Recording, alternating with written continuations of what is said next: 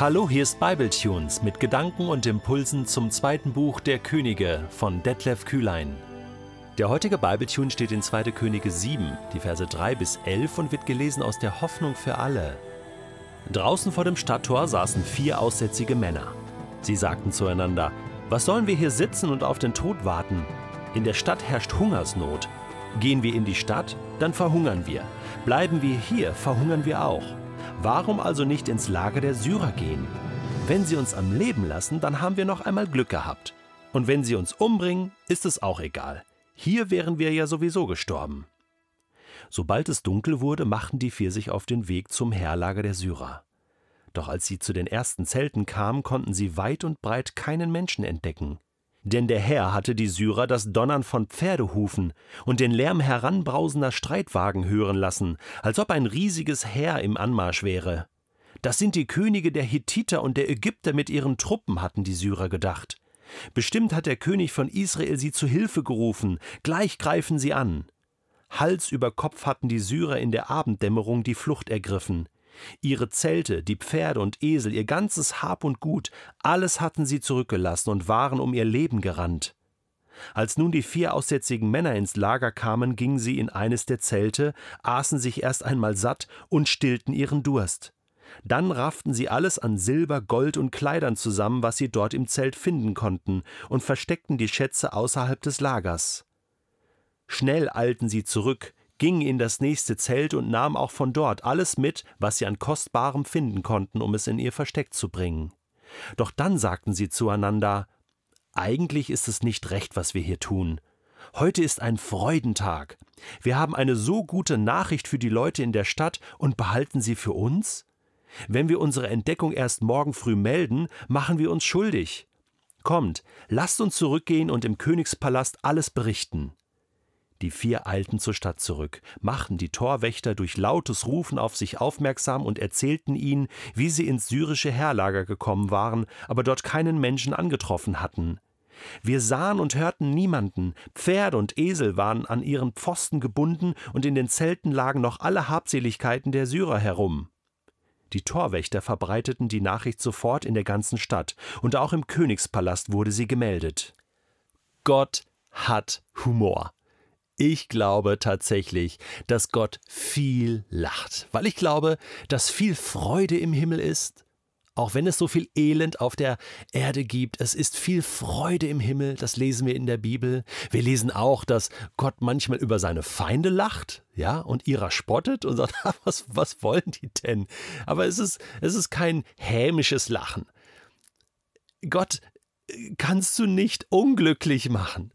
Gott ruht in sich selbst. Er ist der souveräne und allmächtige Gott. Und ich finde, in dieser Geschichte hier wird so sehr deutlich, dass Gott Humor hat. Ich hätte jetzt damit gerechnet, dass Elisa, nachdem er angekündigt hat, hört, was der Herr zu sagen hat, ne, morgen ähm, wird es also genug zu essen für alle geben und dann äh, antwortet doch der Offizier, das ist unmöglich, sollte der Herr etwa ein Fenster im Himmel öffnen und Getreide herunterschütten. Und, und dann sagt doch Elisa, du wirst es mit eigenen Augen sehen. Und ich hätte jetzt gedacht, dass das passiert. Ne? Elisa geht raus und hält seinen Stab äh, hoch und der Himmel öffnet sich und es fällt einfach äh, Getreide runter. Ja, so quasi, machen wir das doch grad. Oder das wäre doch ein Riesenspektakel gewesen. Nein, so ist Gott nicht. Gott macht das anders. Und wie er es macht, das hat oder das zeigt, dass er Humor hat. Er tut das Wunder. Aber so ganz anders. Da sind vier aussätzige Männer außerhalb der Stadt. Ja, vor dem Stadttor, da müssen sie sitzen, ausgeschlossen aus der Gesellschaft. Also, ich meine, allein das wäre jetzt ein Riesenthema. Gott gebraucht diese vier Männer jetzt, ja, um ein Wunder zu tun. Die hocken da, ausgeschlossen, und und die haben so einen Galgenhumor. Ja, wir sterben eh. Ja, ob jetzt hier an Hunger oder, oder wenn wir in die Stadt gehen, dann werden wir umgebracht. Aber ja, wir sterben eh. Ja, also was haben wir noch zu verlieren? Wir lesen in, in, in in keiner Zeile, dass sie irgendwie beten oder sich an Gott wenden. Ja, sie werden einfach so inspiriert. Ja, ich glaube, dass Gott so arbeitet, dass er manchmal Menschen, an die wir gar nicht denken, dass er diese Menschen inspiriert. Menschen, die ausgeschlossen sind von all unseren Systemen. Ja, die inspiriert Gott. Und was tut er für ein Wunder? Also, erstens, die gehen los, die haben den, ich sage jetzt mal, den Mut der Verzweiflung und gehen los in das syrische Lager. Hallo, ich meine, was ist das für ein Mut? Okay, jetzt kann man sagen, gut, wir sterben, äh, sterben äh, eh, also äh, jetzt, jetzt lass uns einfach mal drauf los.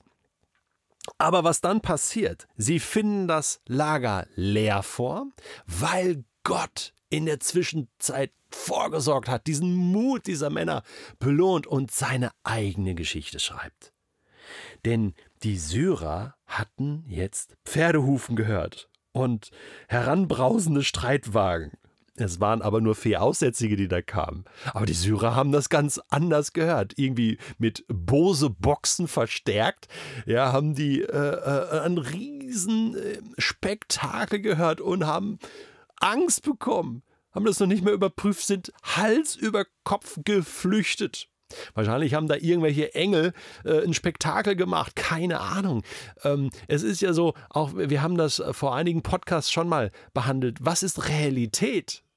Ähm, also das war ja nicht real, was die Syrer äh, gehört haben. Und dann war es aber doch real, weil Gott diesen Spektakel gemacht hat. Das war ein himmlisches Spektakel, ein unsichtbares Spektakel. Und etwas, was vielleicht auch nur die Syrer hören konnten und niemand anders. Gott kann solche verrückten Dinge tun. Dann dreht er mal einen Regler hoch und den anderen wieder runter. Gott hat Humor, selbst bei dem, was er tut. Und er macht die Syrer ganz verrückt, ohne dass jemand stirbt, ohne dass ein Tropfen Blut vergossen wird, verlassen die ihr Lager. Und diese vier aussätzigen Männer dürfen sich da bedienen. Schlaraffenland die kommen da rein und essen und trinken und sagen, können ihr Glück nicht fassen und, und werden so beschenkt. Paradies, ja, die vier. So, die, die Schwachen kommen zuerst ins Reich Gottes, oder? Die, die Aussätzigen, die, die am Rand sind, die belohnt Gott, die beschenkt Gott, er belohnt ihren Mut. Und, und er macht das einfach so, weil er Freude hat. Einfach so, weil er Freude hat. Nicht nur Humor, sondern wirklich tiefe Freude, Menschen zu beschenken. Und das löst etwas aus in diesen vier. Und das finde ich eigentlich noch das größte Wunder an dieser ganzen Geschichte. Weißt, das ist ja, das ist ja alles spannend, das ist spektakulär, aber das spektakulärste ist, dass die dann sagen zum Schluss, hey, wisst ihr was? Das ist eigentlich nicht recht, was wir hier tun. Es ist nicht recht, dass nur wir uns freuen. Hey, unsere Volksgenossen, und plötzlich fühlen sie sich eins wieder mit denen, mit denen sie so wenig zu tun haben, weil sie ja vor dem Stadttor sitzen. Aber das ist Gerechtigkeit. Soziale Gerechtigkeit auch hier an dieser Stelle. Was sie leben. Lasst uns diese Freude teilen. Lasst uns zurückgehen und den Leuten erzählen, was wir erlebt haben. Heute ist ein Freudentag. Und zwar nicht nur im Himmel, sondern auch hier auf der Erde.